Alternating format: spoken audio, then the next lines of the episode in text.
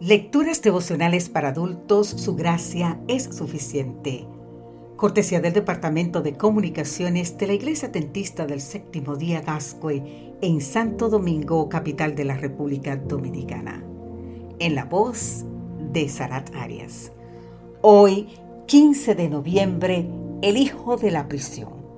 Filemón, en el versículo 10 y 11 nos dice, Te ruego por mi hijo Onésimo a quien engendré en mis prisiones, el cual en otro tiempo te fue inútil, pero ahora a ti y a mí nos es útil. Pablo estaba preso en Roma y su amigo e hijo espiritual Filemón residía en Colosas. Filemón era un fiel creyente y misionero del Señor. Onésimo era un esclavo de Filemón, pero le había robado y huido a Roma para esconderse en la gran ciudad. Sus delitos eran suficientes para ser pagados con la misma vida. Pero en Roma se encontró con Pablo y en consecuencia con Cristo. El resultado fue su conversión a Jesús. Pablo podría haber apelado a Filemón con la autoridad de su apostolado, con la orden de un superior, de anciano o como un sufriente prisionero por la causa de Cristo.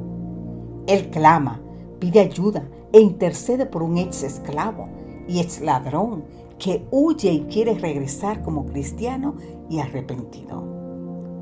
Un dicho rabínico decía así, si uno le enseña la ley al hijo de su prójimo, la escritura lo considera tan hijo propio como si lo hubiese engendrado.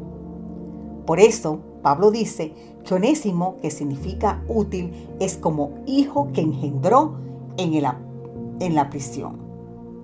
El apóstol, aún preso, seguía engendrando nuevos hijos para el reino de Dios. No dejaba pasar por alto ninguna oportunidad. Onésimo mejoró los días presentes de Pablo. A cambio, Pablo abrió para él los días eternos. El llevar hijos a Cristo es de tanta trascendencia o mayor incluso que traerlos al mundo. Pablo fue el padre espiritual de Filemón un amigo, un hermano, un compañero en la misión. Para Onésimo, Pablo fue un padre espiritual, un reconciliador y también un compañero en la misión.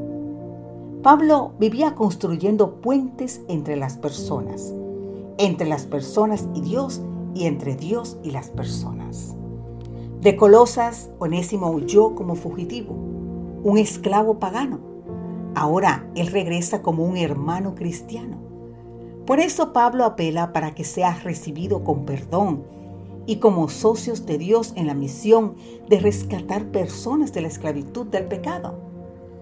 Pablo mira a las personas con los ojos de Jesús, que en todos los hombres veía almas caídas a las que era su misión salvar.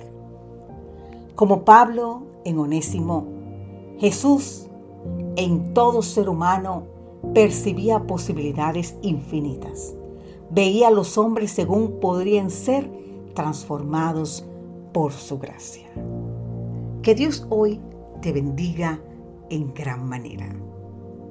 Amén.